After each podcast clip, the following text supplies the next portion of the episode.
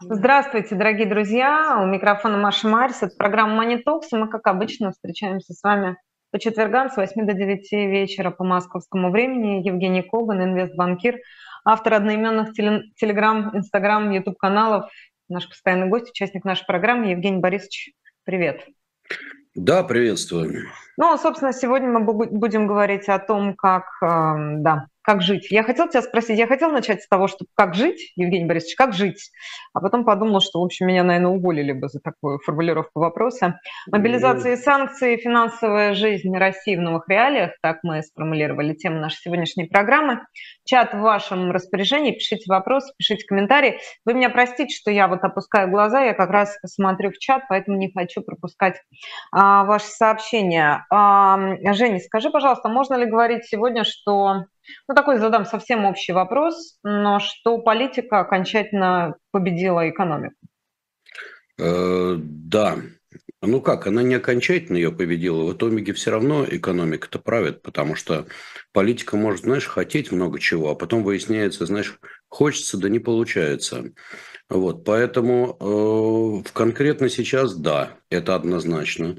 Потому что, ну, мы же прекрасно понимаем, что есть вещи. Экономика – это про эффективность. Это экономика – это про возможности. А политика – это про то, что хочется или надо. Вот, собственно, и все. Угу. А, а дальше уже экономика говорит «ой». Ой, ну, это происходит не быстро, это происходит медленно, но неотвратимо, хотя, может быть, уже и процессы ускоряются. А, скажи, пожалуйста, ну, собственно, вот сколько прошло-то, полтора дня, да, а, с момента выступления Владимира Путина, объявления частичной мобилизации, которые то ли частичная, то ли не очень частичная, но это все подробно обсуждается во всех прочих программах на YouTube-канале «Живой гвоздь», которые вы имеете возможность слушать и смотреть. И тем не менее, какие сразу, вот моментально появились триггеры на экономическом фоне? Ну, смотри, триггер первый. Это мы все прекрасно понимаем, что, э, скорее всего, есть э, решение о, о референдумах, есть решение о мобилизации, ну и есть э, реакция наших добрых, добрых друзей. Друзей из океана, друзей из Европы. Реакция, естественно, негативная, мы это прекрасно понимаем, но пока это просто реакция. Плюс обсуждаются уже новые пакеты санкций, пока они обсуждаются, и я думаю, что это вопрос недели, двух, там, не знаю, чего-то очень недолгого. В принципе же все все понимали, я думаю, что многое уже готово. Поэтому я думаю, что будут ответные приветы очень э, понятные и конкретные. И естественно, что это будет для экономики, ну, наверное, не очень хорошо. А уже как конкретно, мы узнаем. Мы сегодня можем только гадать, что прилетит, но прилетит обязательно. Э, уже обсуждается тема крипты и, так сказать, запретов для России. Ну, Америка сейчас, американцы обсуждают, так сказать, э, ограничения для россиян э, в смысле крипты. Вот. Mm. И, ну, опять же, как? Ты понимаешь, какая штука? Крипта штука творческая. То есть, где-то ты можешь вести санкции, где-то не можешь, но э, по-любому есть криптобиржи, и э, там, естественно, идет идентификация клиентов. И крипта, она, конечно, анонимная, но это не так. Все там достаточно прозрачно и все понятно. Вот, это первое. Э, второе, э, ну, мы прекрасно понимаем, что сейчас обсуждается потолок эм, по нефти, и, э, скорее всего, в той или иной форме будут пытаться принимать. И там ведь самый главный вопрос не в том, что кто-то э, скажет потолок. Ну, Россия скажет, а мы тогда вам продавать не будет. А будет э, именно в санкциях на тех, кто будет позволять обходить потолок. И дальше начнется уже... Понимаешь, что такое потолок по нефти? Это, прежде всего, не экономическая мера. Экономика на неэкономическую меру обычно отвечает различными э, схемами, механизмами. Бизнес всегда пытается что-то придумать. Ну а дальше начинается принцип такой э, кошки-мышки. Но э, в принципе, конечно, в целом можно сказать, что это все равно вызовет, наверное, снижение э, доходов от э, поступления от энергоносителей. Так, в той или иной форме это будет. Ну, вот, например, смотри, Рашид нам уже в чат пишет, что делать с долларами на ММВБ, говорят, торги закроют. Значит, э, я объясню. Дело в том, что это как раз вот я не закончил, а тут, в принципе, можно еще продолжать очень долго.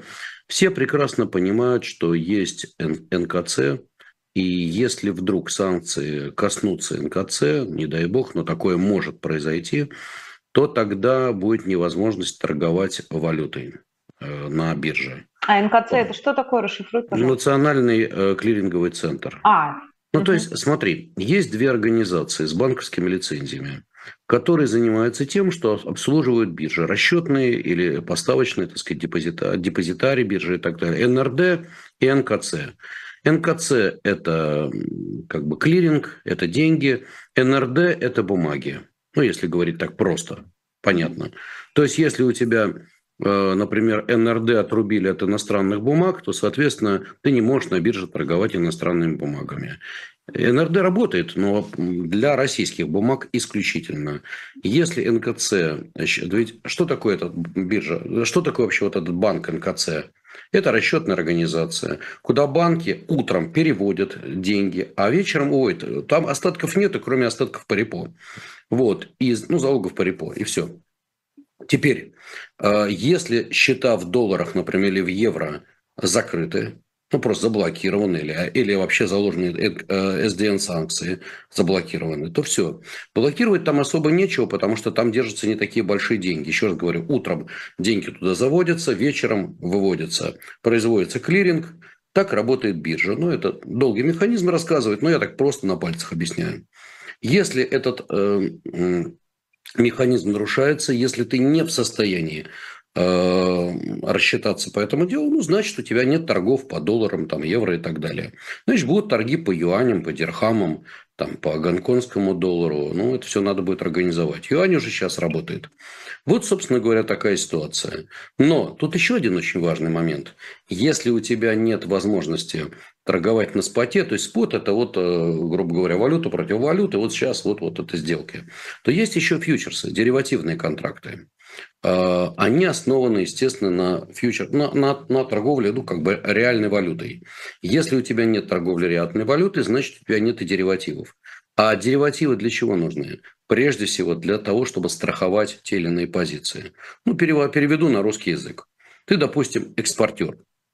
Тебе надо продать валютную выручку, но продать ее там через месяц. Ты боишься, что цена будет некомфортная для тебя. И ты как бы заранее через фьючерсные контракты или через опционные контракты, то есть через деривативные контракты фиксируешь для себя курс. Так можно планировать свои денежные потоки. Потому что ты понимаешь, тебе пришли, допустим, там потоки в один день, а у тебя обязательства в другой, и только через вот эти вещи можно планировать. Естественно, там есть еще и спекулянты, но бог с ними, со спекулянтами.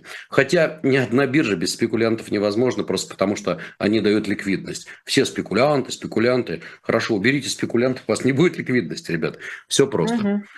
Так вот, э, вернемся к значит, тому, что я сказал. Если будет закрыта торговля, если э, заблокируют счета, значит, ну, прощай торговля валютой. Вот, собственно, и все. И поэтому многие уже переживают. И я, кстати говоря, писал и сегодня, по-моему, вчера, что, ребят, держите, если остатки денежные, допустим, на, у брокера или в банках, в долларах, в евро, там, то я просто ну, настоятельно рекомендую вследствие возрастания рисков. Ну, тут есть несколько вариантов. Вариант первый – переведите в гонконгские доллары, в юани, в дирхамы. Дирхам вообще стопроцентно привязан к доллару. Гонконгский доллар, ну там волатильность небольшая. Юань, ну да, вместе со всеми валютами развивающихся стран сейчас подседает.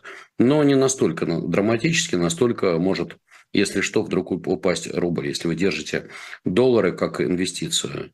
Вот, пожалуйста, у тебя есть такая возможность. У тебя есть возможность продать э, и получить рубли. Ты скажешь, как по такому курсу? Слушай, ну это лучше, если вдруг заморозят.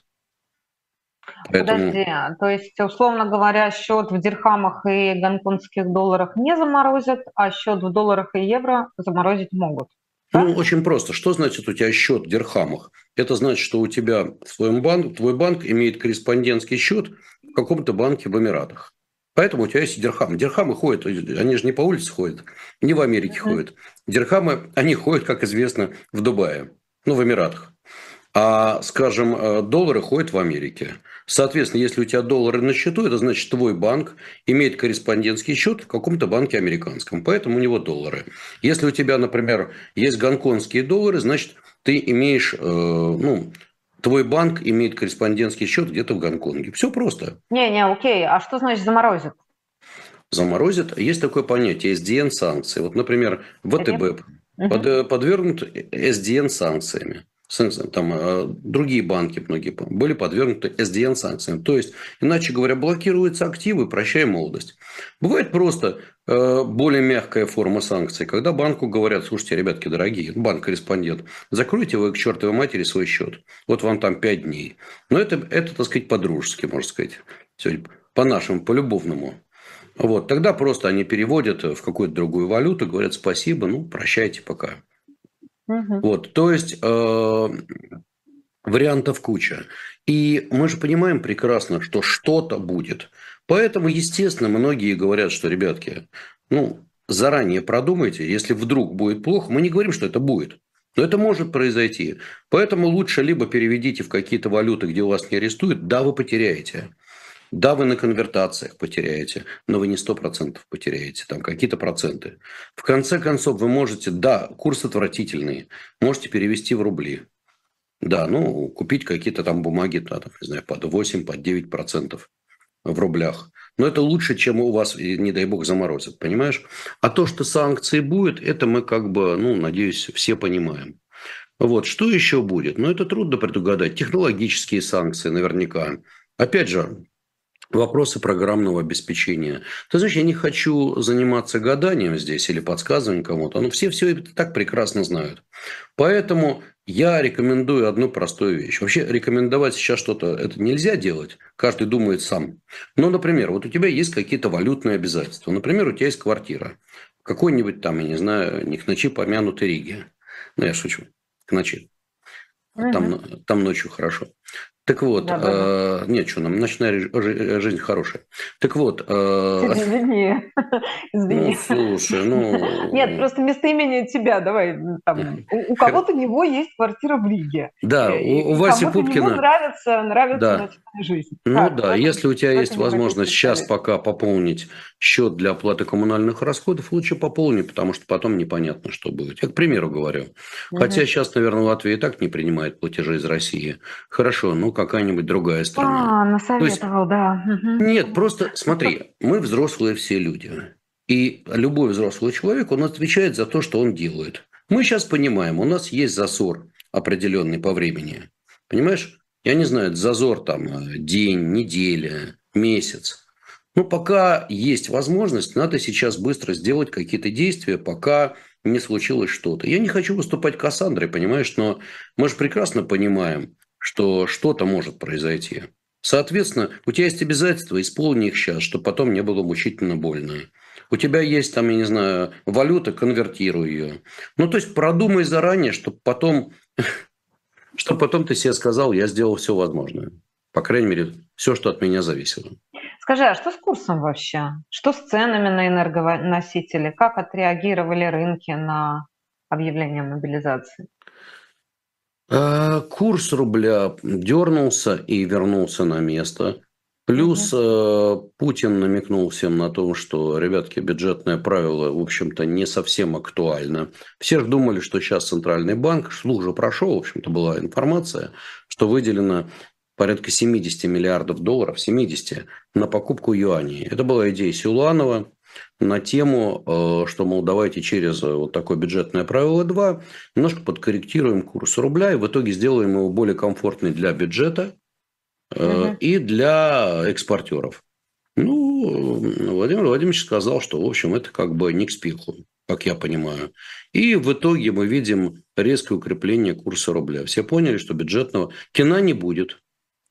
Угу. Цена, видимо, скоро не будет. Ну и, слушай, у нас огромное превышение э, валютной выручки да. над э, импортом. Это мы все прекрасно знаем, ничего нового. Угу. Ну вот, э, собственно говоря, такая ситуация. Плюс не забывай, э, Почему еще пошло резкое укрепление сегодня рубля? Многие принялись продавать доллары и евро, опасаясь, как бы чего не вышло. Многие сказали, лучше мы продадим и зафиксируем для себя плохой курс, но, знаешь, лучше плохой курс, чем плохая заморозка. Так что многие подумали, давайте лучше вот как-то пойдем таким путем. Поэтому вот, э, вот у тебя и э, укрепление рубля довольно значительное. Но опять же, это же не наличные доллары или евро, это не то, что нет, ты нет, ногами нет, нет, принес нет. в банк, да, понятно. Это не вот эти пятимити, это в данном mm случае, ну, понятно, это в данном да. случае безналичные. Кстати, меня многие спрашивают, а вот что делать с наличными долларами, евро, еврами? Мой ответ – любоваться. И ни, ни, ничего с ними не делать. Ничего не надо делать, люди дорогие, не, не надо ничего делать. У нас же сейчас, в принципе, их в а, определенном смысле дефицит, поэтому поставки-то нету, поэтому, ну, угу, не, не спешить. А скажи, пожалуйста, а энергоносители как поживают? Мой вопрос, он, в общем, к тому, что мы на фоне вот этих с тобой постоянных разговоров об огромном количестве валютной выручки, а еще и с учетом а, не, неадекватных, скажем, мягко цен на газ, в общем, мы как-то сидели в плюсе и радовались, и все у нас было, в общем, плюс-минус хорошо, оставляя за скобками санкции и наше ближайшее или не, или не ближайшее будущее. А, но при этом Шестин сказал о дефицитном бюджете. Вот это что за история, как ты ее понимаешь? А, ну, в ближайшие три года. Ну, давай начнем с ценами на энергоносители. Э, этой ночью как раз вернулся с Тюменского нефтяного э, форума. Там достаточно большое такое мероприятие. Присутствуют представители всех крупнейших и некрупнейших нефтяных компаний. Так вот, забавно, был бизнес-завтрак. Вот вчера рано утром был э, бизнес-завтрак. И раздали всем присутствующим такую, значит, машинку, что может нажать на кнопочку и сказать, вот как вы думаете, там были разные варианты ответов. Нефтяникам задали вопрос, Маш, нефтяникам. Задали вопрос, скажите, а какую вы видите нефть до конца года? Как ты думаешь, а какой разброс был? Ну, наверное, 20 долларов. Ха, не, ну, не драматизируй. Так вот, важно, что нефтяники, кто-то сказал более 100, кто-то сказал там 80-100, кто-то ну сказал ну, вот там 70. 20 долларов. Не, подожди, подожди, кто-то сказал 70. Нет, цена бренда, бренд. Наконец, кто э, там ответ был один меньше 70. Так вот, мнения диаметрально распределились. Вот, знаешь, так расползлись. То есть даже нефтяники не знают не знают. По одной простой причине. У нас есть очень серьезные факторы за снижение цены на нефть, и прежде всего рецессия в мире. У нас есть, с другой стороны, инфляция и геополитика. Вот сочетание двух этих факторов рождает абсолютную неопределенность. Но я еще раз говорю, мое любимое здесь выражение, прогнозировать нефть, как прогнозировать настроение девушки утром, когда просыпается. Дохлый номер, все равно не угадаешь. Ну так а с бюджетом-то что? Почему а, бессмысленно бюджет дефицитный на три года вперед? Это означает, что будем так много денег вкладывать в войну или что-то а, еще? Ну, или может, это я... падение, или это прогнозируемое падение доходов? Что стоит за этим? Э, смотри, значит, с бюджетом ситуация такая. В 2021 году у нас с тобой был профицит примерно 514 миллиардов рублей. И все было, в общем-то, неплохо. Значит, э, планировалось 2022 год закрывать с профицитом, планировалось аж 1,3 триллиона рублей, то есть примерно 1% от ВВП. Это был план. Но э, факт, э, значит, э, будет такой, что по всей видимости, это же пока непонятно, но дефицит в 2022 года был, будет закрыт, фу, дефицит, господи, бюджет будет закрыт с дефицитом, я уже заговариваюсь, э, примерно 0,9% от ВВП, иначе говоря, 1,3 триллиона рублей. То есть у нас будет дефицит. Куда 2 триллиона улетели, извините, на какие такие? А что случилось, как говорит Евгений? А что случилось, да, да, да. Знаешь, как там? А что И уносит меня, и уносит да. меня, да. 2% ВВП, да, извините. 2, вот на, да, вот на те 2% и живем, да. Угу. Короче, э, смотри, э, мы сейчас поговорим, э, куда они делись, но тут интересен уже план.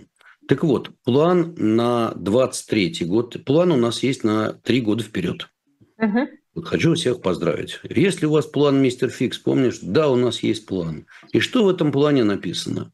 В плане написано на 23 год планируется э, дефицит. Машенька, хорошо сидишь, напрягись. Угу. 3 триллиона рублей.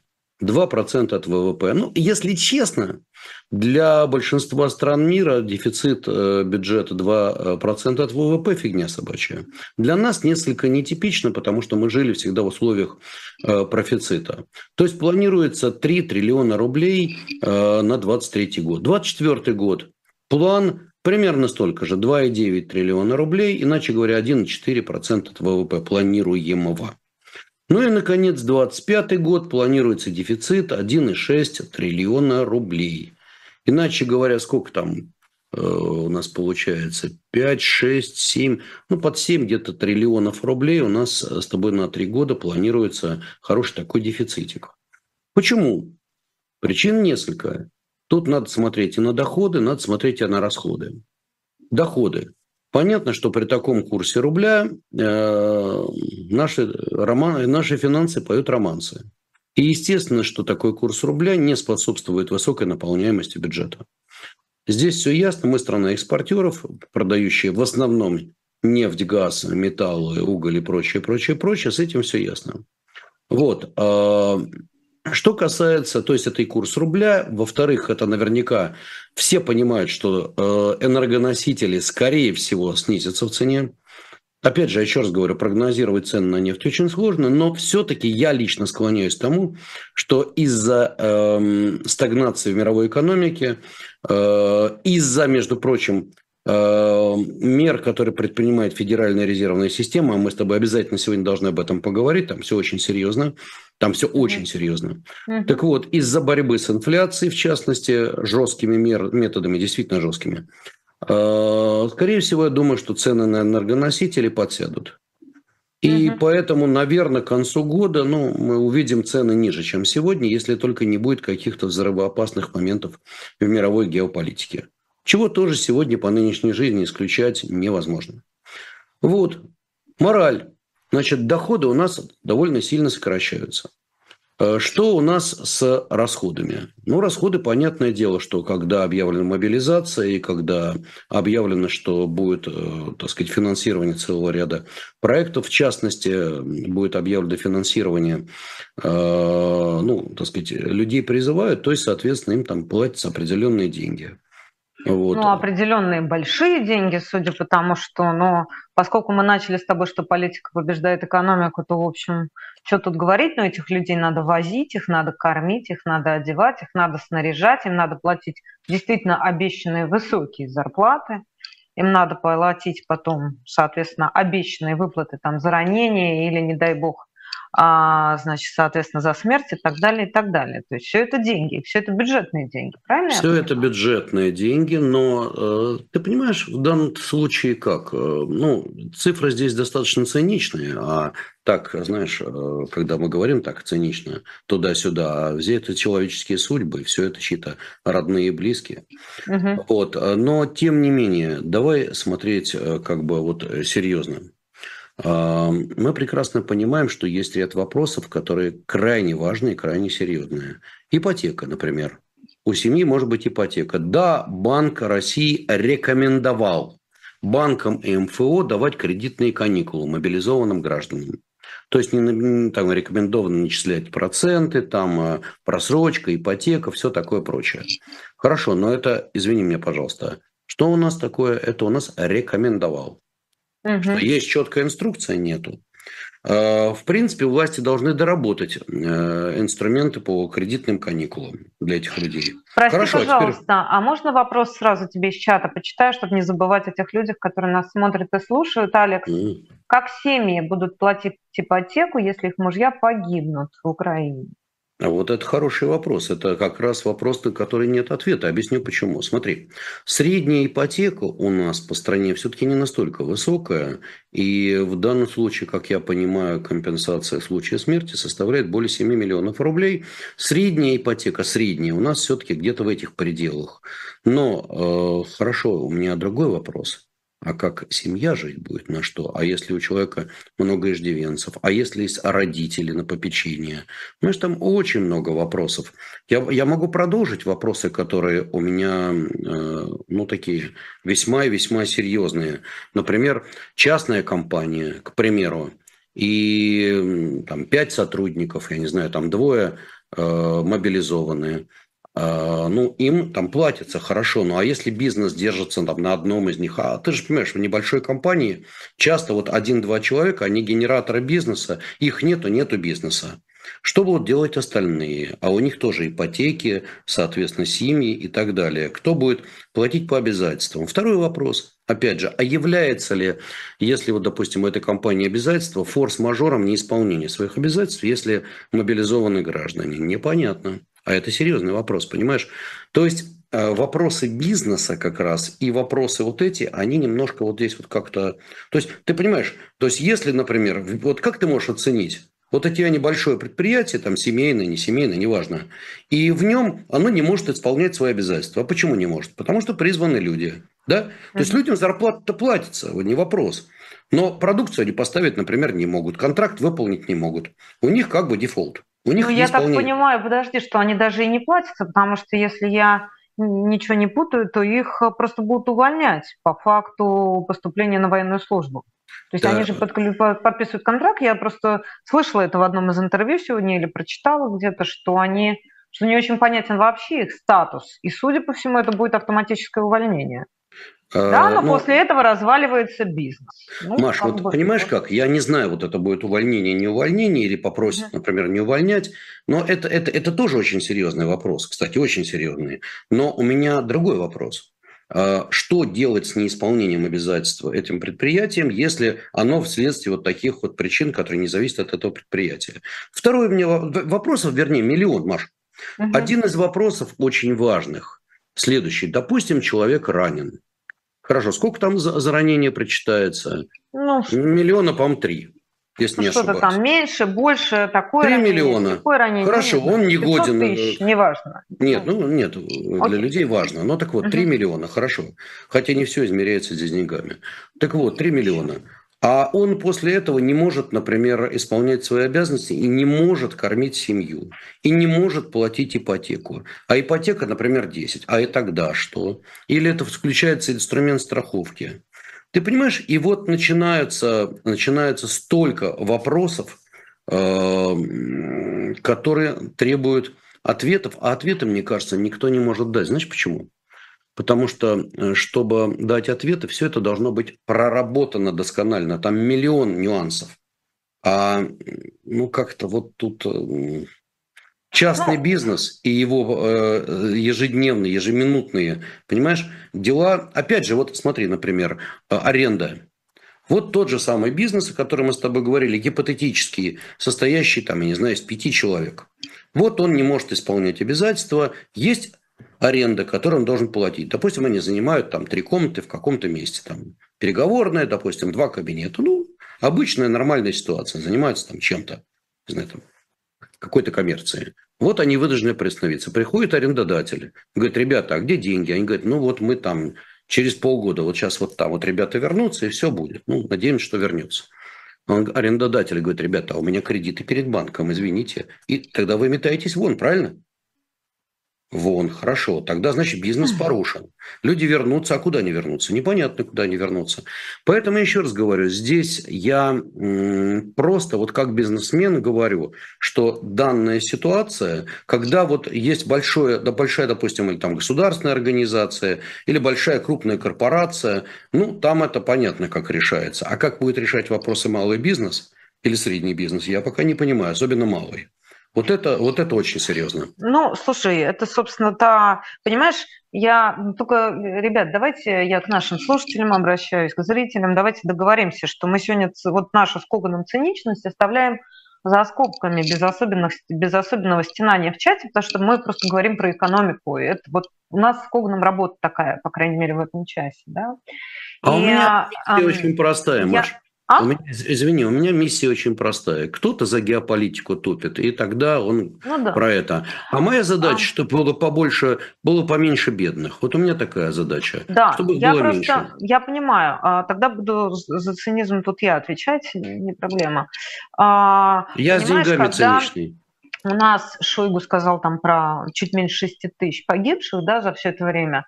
А, мы как раз, вот я слушала и Венедиктов про это говорил, и Пархоменко, вы можете все эти интервью на нашем YouTube-канале посмотреть. А, вот, там же как бы это вот математика не бьется цифра, да, и цифра не бьется в том плане, говорит, ну, ребята, а у нас там 30 тысяч год гибнут в ДТП, например.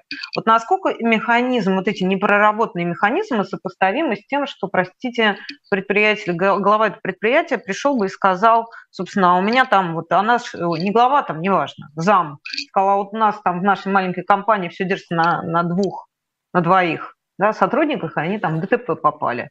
У них там ранения несовместимые там, с дальней травмы, да, не ранения, скорее травмы.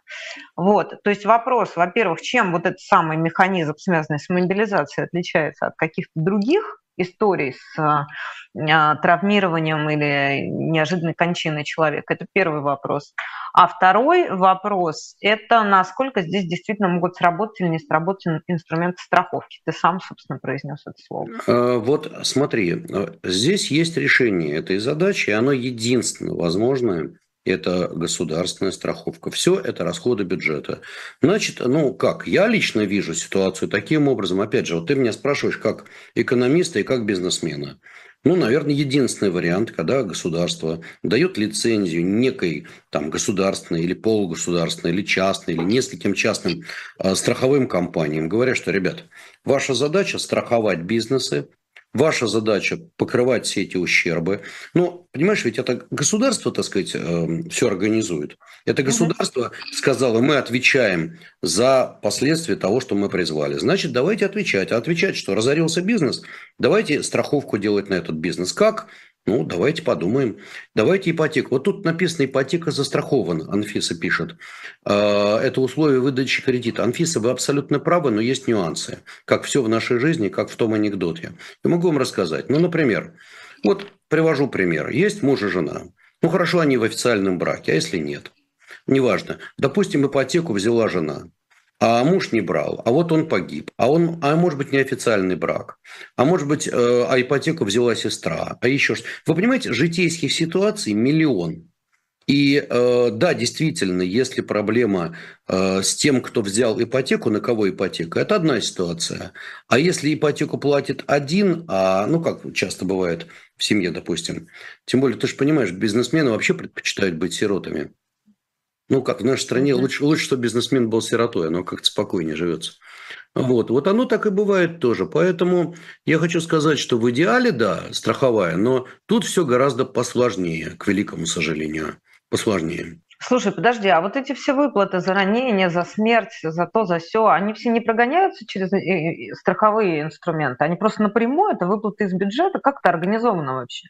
Машенька, я не знаю. Есть вопросы, касающиеся Ладно, бизнеса. Угу. А я, да я правда ну, этого не знаю. интересно, потому что как бы страховка – это цивилизованный механизм, а тут я думаю, не очень понятно. Почему нет? Это государственные выплаты. Наверное, это сделано через... Ну, есть пенсионный фонд, есть фонд со страха. Я, я думаю, что через какие-то такого рода институты это сделано. Угу. То есть нет, здесь как раз более-менее понятно. Есть, есть процедура вполне э, как раз понятная, просто желательно, ну, чтобы она не использовалась слишком часто. А, Мария пишет, как решение о мобилизации может повлиять на готовность Китая и Индии, плюс Казахстана и других стран Центральной Азии, продолжать экономическое сотрудничество с Россией? Экономика-то, вот. если не мобилизационная, то туда двигается. Там вопрос немножко не в этом. А, смотри, к мобилизации в данном случае эти вещи не имеют никакого отношения. Но а, как раз вот мы с вами говорили, начали с нашу передачу сегодня с того, что Америка планирует дополнительные пакеты санкций. Один из вариантов этих санкций, это они анонсировали, это не я придумал, это вторичные санкции на тех, кто помогает России. По картам МИР, по торговле. То есть, естественно, сейчас око Саурона приковано к кому? К Турции, к Китаю, к Индии – более того, представители Госдепа, представители Министерства финансов побывали во всех этих местах. Побывали, кстати говоря, и в Армении. Вдруг армянские банки стали, так сказать, говорить, ну вот как-то вот там. И перестали так активно сотрудничать, как раньше, например. То же самое касается турецких банков, тоже э, и системы МИР, но об этом еще поговорим, наверное. То же самое касается и Казахстана, который в последнее время говорит, ребят, ну вот санкции, ну вынуждены, к сожалению, то сами понимаете. И они прекрасно понимают, что за обход санкций их могут э, как-то покарать, а никому не хочется, в общем-то, быть изгоем. Таким образом, Америка, по всей видимости, будет давить именно вторичными санкциями на, тем, кто, на, на тех, кто сотрудничает, кто торгует с Россией и так далее. Вот это серьезно. Поэтому, возвращаясь к вопросу вот той госпожи, я отвечу, что напрямую мобилизация и вот эти контракты и работа с Казахстаном, там, с э, другими странами, с Турцией, там, не знаю, с кем, Вьетнамом, они все э, в данном случае ну, не имеют никакого отношения. Но через механизмы вторичных санкций и через усиление этого давления – ну, возможно, будет иметь. Угу. Давай еще пару вопросов, а потом сразу будем к долгам возвращаться. Иначе, если мы будем с тобой откладывать, у нас уже 20 минут осталось. Татьяна из Москвы. Что делать с рублевым вкладом в Сбере? Ничего, держать. Э, дело в том, что э, в рублях никаких проблем не будет. Другое дело, сколько будет стоить рубль, какая будет инфляция там через год, через два. Но я не вижу никаких проблем. И в данном случае вот это самый простой вопрос. Ничего. Если э, вам предложат маленький вклад, можете купить госбумаги, они будут давать больше. На короткий только срок. Не надо маленький процент ты имел в виду? Ну да, смотри, сегодня госбумажки, они же за последние пару дней довольно сильно попадали в цене, там доходность немножко выросла. И угу. в некоторых случаях и не немножко. Ну, так э, иногда депозиты будут давать на полтора, на два процента меньше, чем госбумаги. Например, угу. там на год, на два. Ну, можно поменять депозит на госбумаги. Вот на вся опыте. разница. Угу. Ну, например, да, о чем проблема?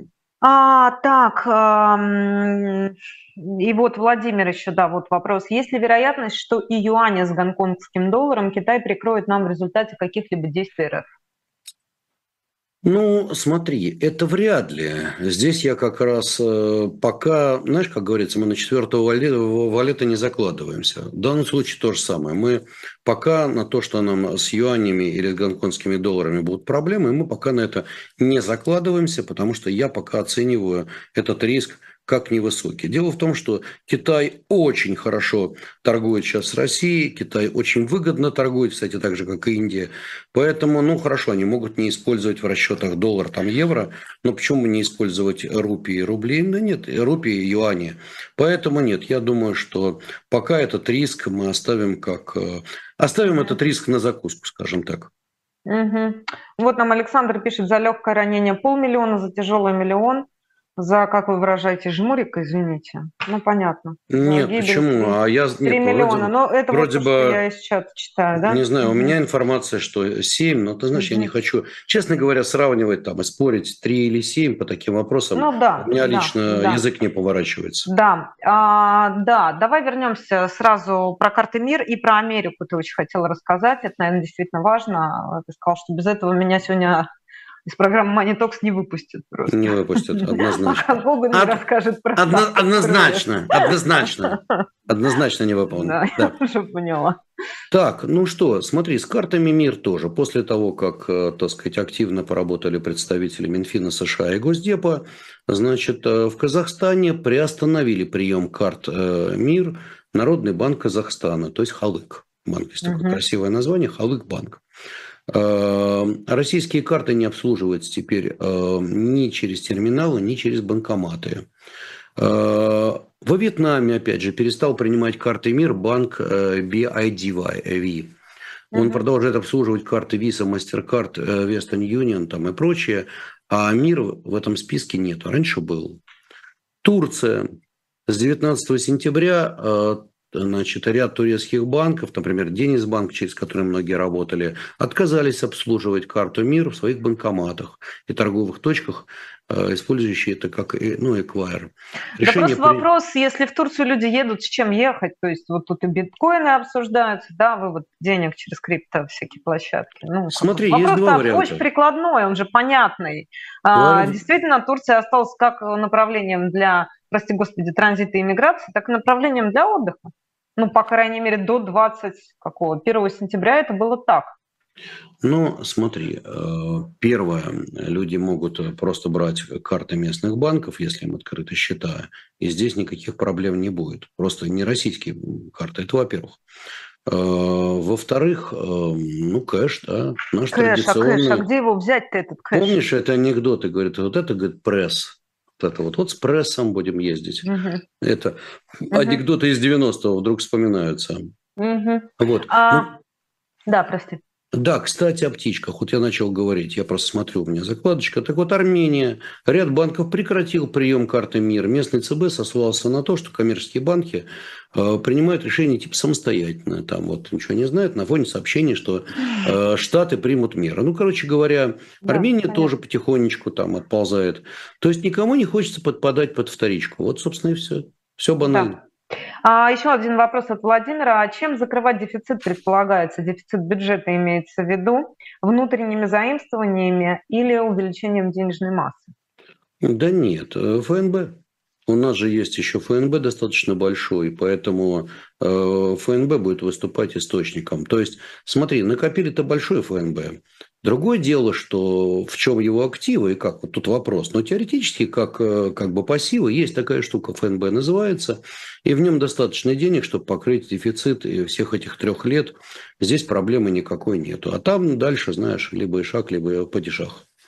А, расскажи про американскую ставку, пожалуйста, чтобы уже мы разобрались с этой историей. Но хотя, по-моему, не ты именно тот человек, который раз сто предупреждал о том, что ставка будет повышаться, и вот 0,75 да, базисных пунктов, то есть а, хотя и 1% обсуждали. Собственно, на что это влияет и почему это очень-очень-очень важно?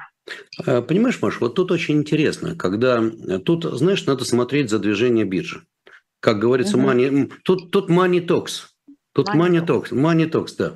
Так вот, почему тут как раз деньги говорят? А ты знаешь, когда американцы объявили о том, что они поднимают ставку на 0,75, ну, все сказали, уф, ну, мы, собственно, этого ожидали, не один процент, ура, ура. Биржа просела и полетела наверх. Потом стал выступать великий и ужасный Пауэлл, угу. который сказал, не, ребята, как говорили у нас на военной кафедре, здесь вам не тут. А именно, э, мы будем бороться с инфляцией, не щадя живота своего. Это первое. Мы э, видим ставку уже до конца года еще выше, так это на 100 базисных пунктов как минимум. То бишь еще пару раз там на, может, на 0,75, может, на 0,5. Ну, короче говоря, мы доведем эту ставочку до 4,5, там 4,4 как минимум, чтобы знали, изверги. Только есть одна проблемка маленькая. Дело в том, что Рейдалио, ну, который, конечно, известный спекулянт, и более того, его, шорт, его фонд стоит в шарте в жестком. То есть угу. он зашортился, поэтому ему выгодно, так сказать, про ужастики петь. И поскольку все его читают, то Рейдалио у нас сейчас хайпует. Вот, поэтому тут надо понимать, как бы, когда... Он кажется, не хайпует, он зарабатывает, Евгений Борисович. А, ну да, извините, это называется зарабатывает. Он не зарабатывает, он деньги делает, причем большие. Так вот, э, Рэй далее предупреждал, что если ставка вырастет больше, чем 4,5%, 4,5%, то американский рынок должен шандарахнуться примерно процентов еще на 20%. Ну вот, собственно говоря, э, после того, как э, господин Паул изжестил и сказал, что нет, ребятки, вот мы сейчас повышаем, немножечко еще, всего на 0,75, но дальше мы будем бороться и будем подсушивать ликвидность, и вообще будем делать все, что нужно – а потом он еще некоторые слова произнес о том, что э, ожидается, что экономика Америки в этом году в рецессии, и экономический рост будет крайне слабый в пределах погрешности, если честно.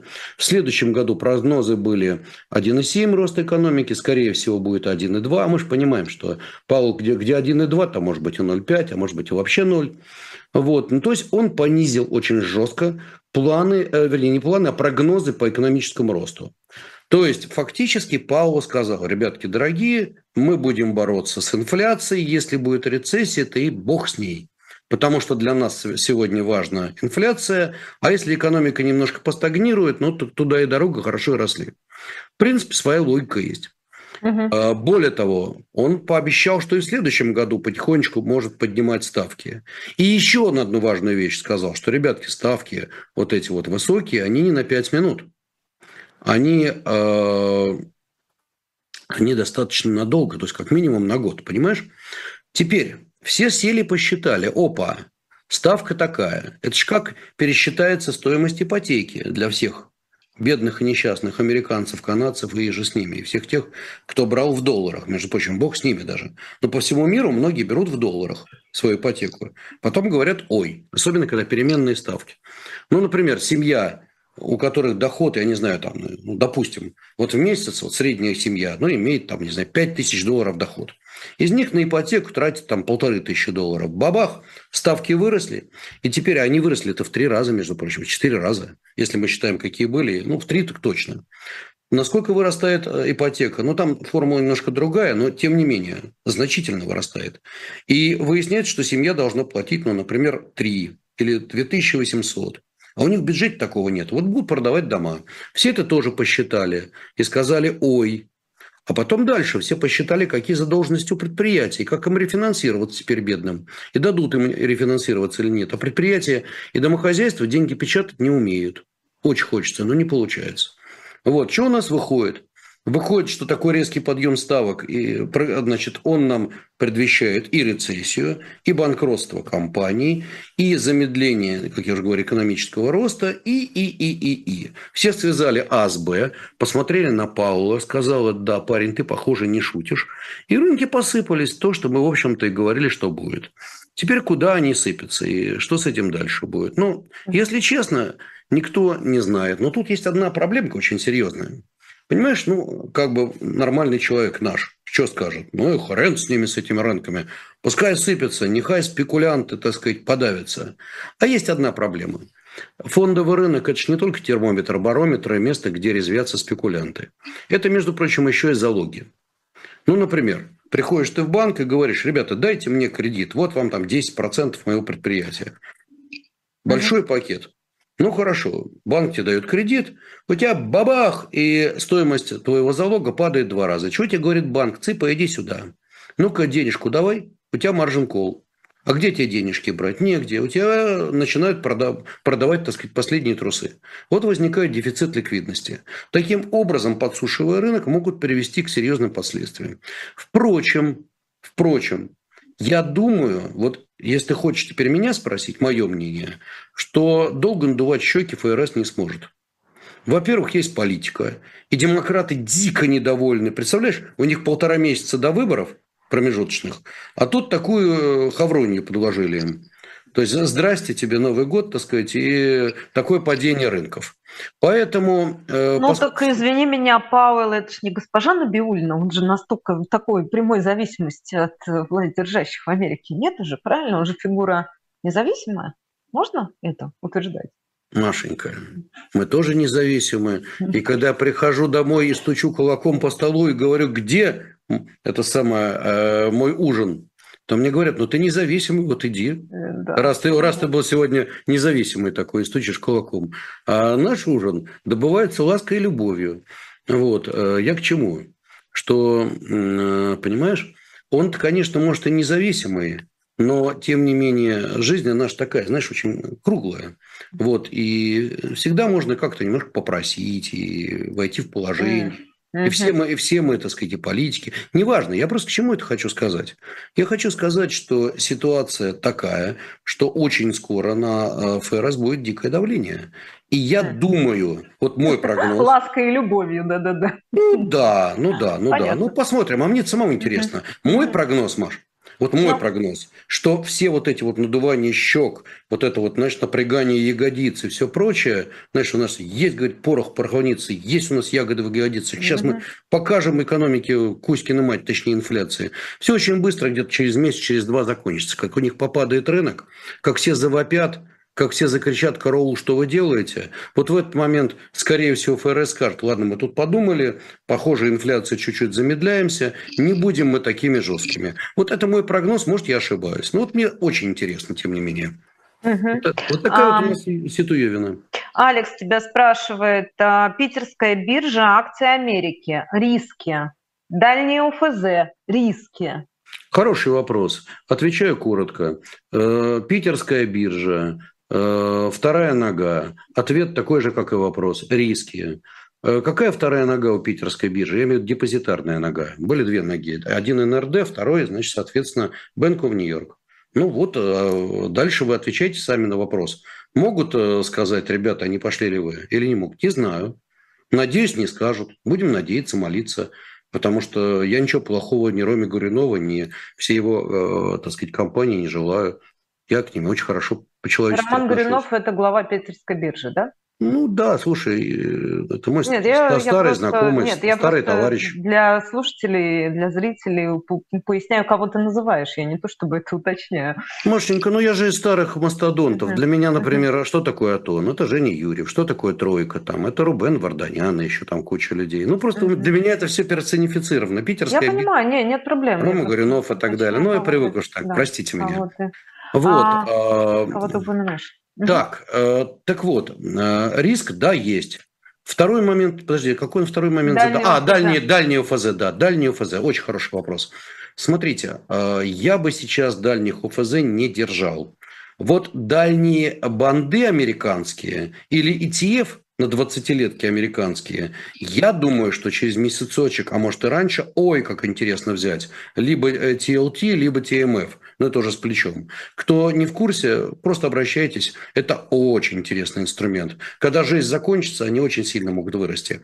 Но это э, на 20-летние трежери американские. А вот на нашей ОФЗ, смотри, у нас э, росла, снижалась дико ставочка. Соответственно, очень сильно росли наши, в цене наши там, 10-20-летние бумаги. И э, если сейчас инфляционное давление снова может немножко начаться, а вполне возможно, что к концу года оно снова пойдет, то я думаю, что шансы на то, что наши там 10 или 20-летки могут немножко просесть, а может и не немножко, они существуют. Поэтому, скажем так, если у ФАЗ сегодня, ну, до трех лет.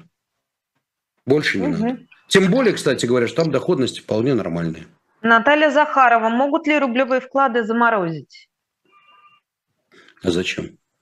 Смысл? Да не думаю я. Нет, ну это, ты слушай, это, честно говоря, нелогично. В нашей стране, правда, все нелогично, иногда логично, но это правда нелогично. Ну, тут я несколько не... вопросов. Да, давай. давай тогда коротко. Значит, понятно, нет логики, на твой взгляд. Зафар ну, просто... Алиев. Да, да. Хочешь еще добавить? Не, все сказал. Um, Зафар Алиев, стоит ли брать ипотеку сегодня? Смотря для чего, если... Смотрите, ставки по ипотеке сегодня относительно невысокие. Вы должны же оценивать в данном случае свою платежеспособность. То есть это хороший вопрос, но он решается индивидуально. Знаешь, каждая семья по-своему. Есть у вас понятные доходы, видите вы возможности, и видите вы, что при сегодняшних рисках вы все равно сможете обслуживать ипотеку. Ну, берите, в конце концов, ставки не запредельные. Более того, если инфляция пойдет, а вы сейчас качественную квартиру, может, это и хорошая идея если сможете недорого взять. Так что, ну, а если под вопросом возможность обслуживания, лучше не берите. Риски ну, тут... сегодня не надо. Извини, Маш, вот это важный момент, я что хочу сказать. Друзья, я хочу обратиться здесь к каждому. Сегодня риски экономические, они зашкаливают. И они очень часто непрогнозируемые. Когда мы берем долгосрочный кредит, мы берем на себя некое обязательство. Поэтому каждый раз думайте просто. Это индивидуально, здесь я не могу кому-то подсказать. Ой, ну, Женечка, ну мы же берем ипотеку на 20 лет, поэтому от сегодняшней вот этой турбулентности турбулентности не, не совершенно никак невозможно. Это психология же больше, правда? Машенька, платить ее надо. Связано. Машенька, платить да, ее надо завтра, надо. послезавтра, поэтому Понимаю, извините. Да. А, Рауза спрашивает, какие УФЗ актуальны сегодня, но так я понимаю, что трехлетки ты на этот вопрос уже ответил. Два да? года, три года, не больше. Угу. А, интересно, а будет ли декапитализация банков и когда это? Михалыч спрашивает.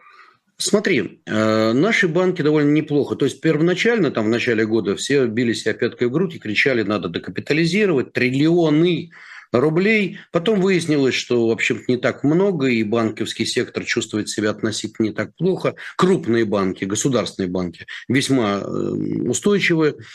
Возможно, какая-то декапитализация будет, но я не уверен в этом. То есть, скажем так, сегодня это не первоочередная задача. Банки справляются, по крайней мере, крупняк. Мелочь, скорее всего, либо будет подыхать традиционно, либо будет, будет поглощена. Это я не понимаю, как они выживают сейчас. А, Светлана, как работают вторичные санкции? Если контрагент по сделке под санкциями, означает ли это, что нас 100% подвергнут вторичным. Не понял вопроса. Если контрагент по сделке под санкциями, это означает а. ли, что нас подвергнут вторичным санкциям? Если это наш контрагент, у нас с ним есть какие-то контакты, контракты. Да, да нет, совершенно не обязательно. Слушай, угу. если особенно сделка внутри России, ну, во-первых, кто это знает, во-вторых, ну, нет. Ну, здесь в основном речь идет о международных компаниях, чтобы не давать им возможность работать с Россией. Внутри России, ну, я как не думаю. А Анфиса спрашивает полминуты, Жень, а как можно как-то доллары и евро перевести в английские фунты? Формально не нашла ограничений. Можно, только зачем? Английские фунты также будут легко заблокированы с большим энтузиазмом. Но это славу, еще не сделано. Во славу короля. Во славу короля. Но это еще не сделано, правильно я понимаю? Ну, почему? Заморожены же активы Центрального банка в фунтах, так что могут еще заморозить. Не-не-не, фунты не надо, ребят, фунты наличные. Вот любоваться дома, тихо под подушкой. А, спасибо вам, спасибо Евгению Когну. Время у нас истекает. Я думаю, что мы вот для таких блицев, для таких коротких вопросов сделаем горячую линию. А, с постоянным участником нашей программы инвестбанкиром Евгением Когном отдам вам а, Евгений Борисович на растерзание как-нибудь в ближайшее время, если ты, конечно, не против. Да я готов, как юный да. пионер. А, встречайте Алексея Венедиктова и Владимира Пастухова. Далее Дмитрий Быков. Это YouTube-канал «Живой гвоздь». Оставайтесь с нами. Спасибо вам большое. Всего доброго, друзья. Берегите себя.